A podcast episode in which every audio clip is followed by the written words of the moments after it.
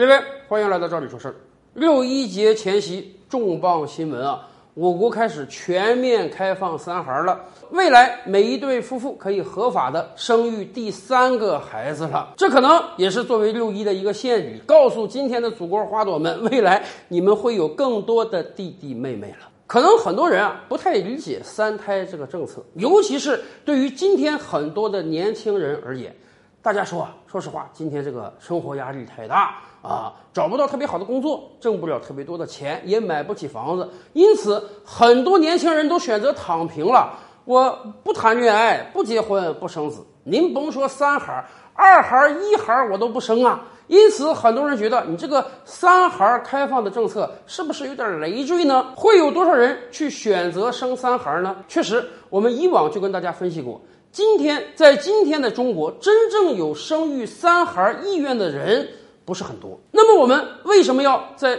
那么，我们为什么要在这个节骨眼上开放三孩呢？原因很简单，开放三孩意味着我们生育政策的大调整。我们以前经常跟大家讲啊。任何政策都不可能历千年而不变。咱们古代就有一句老话，叫“病万变，药医万变”。任何政策都应当顺应时代的潮流，针对眼下的情况做出调整。倒退三十多年，当我国改革开放刚刚开始的时候，当大多数老百姓都非常穷苦的时候，我们开始了计划生育政策，让一对夫妇只生一个孩子，优生优育。让当时的年轻人能拿出更多的精力来建设自己的小家庭和祖国大家庭，也确实在那个时候，过多的人口是一个负担。然而，经过几十年的变化，当全球主流发达国家都遭遇到了老龄化和少子化问题之后，我们的生育政策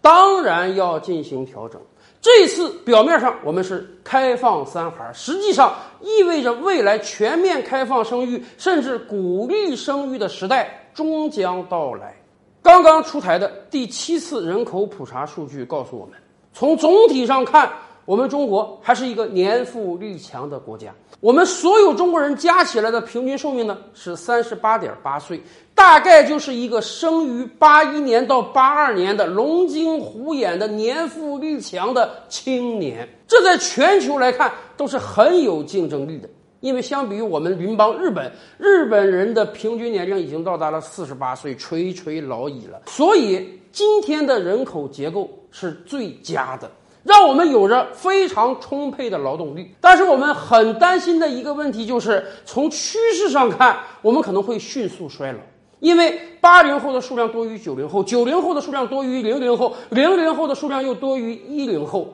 每年我们的出生人口都在减少，这就是以往我们提到的一个现象：人口总量不是问题，人口结构才是问题。我们需要更多的年轻人，而随着我国经济的不断发展，人民收入水平的不断提高，医学的不断昌明，我们人的寿命肯定会增加的。那么，为了让我们的人口结构更加优化，为了让我们的全民族平均年龄能停留在四十岁以内。我们必须多生孩子，所以这次开放三孩意味着我们的生育政策从控制人口慢慢要过渡到鼓励生育，而且中央政策提的很明确啊，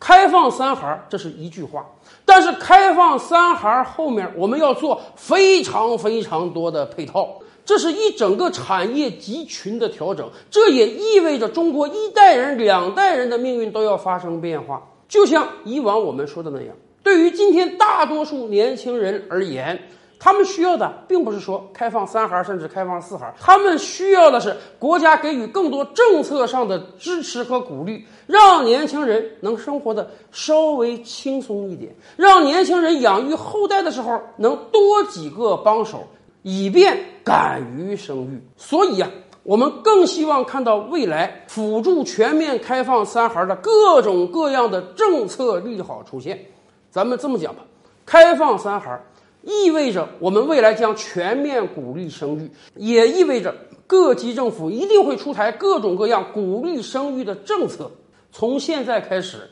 对于我们年轻人来讲，这也是一个大的利好。以后生孩子。将变得比今天更轻松，养育子女将变得比今天更轻松。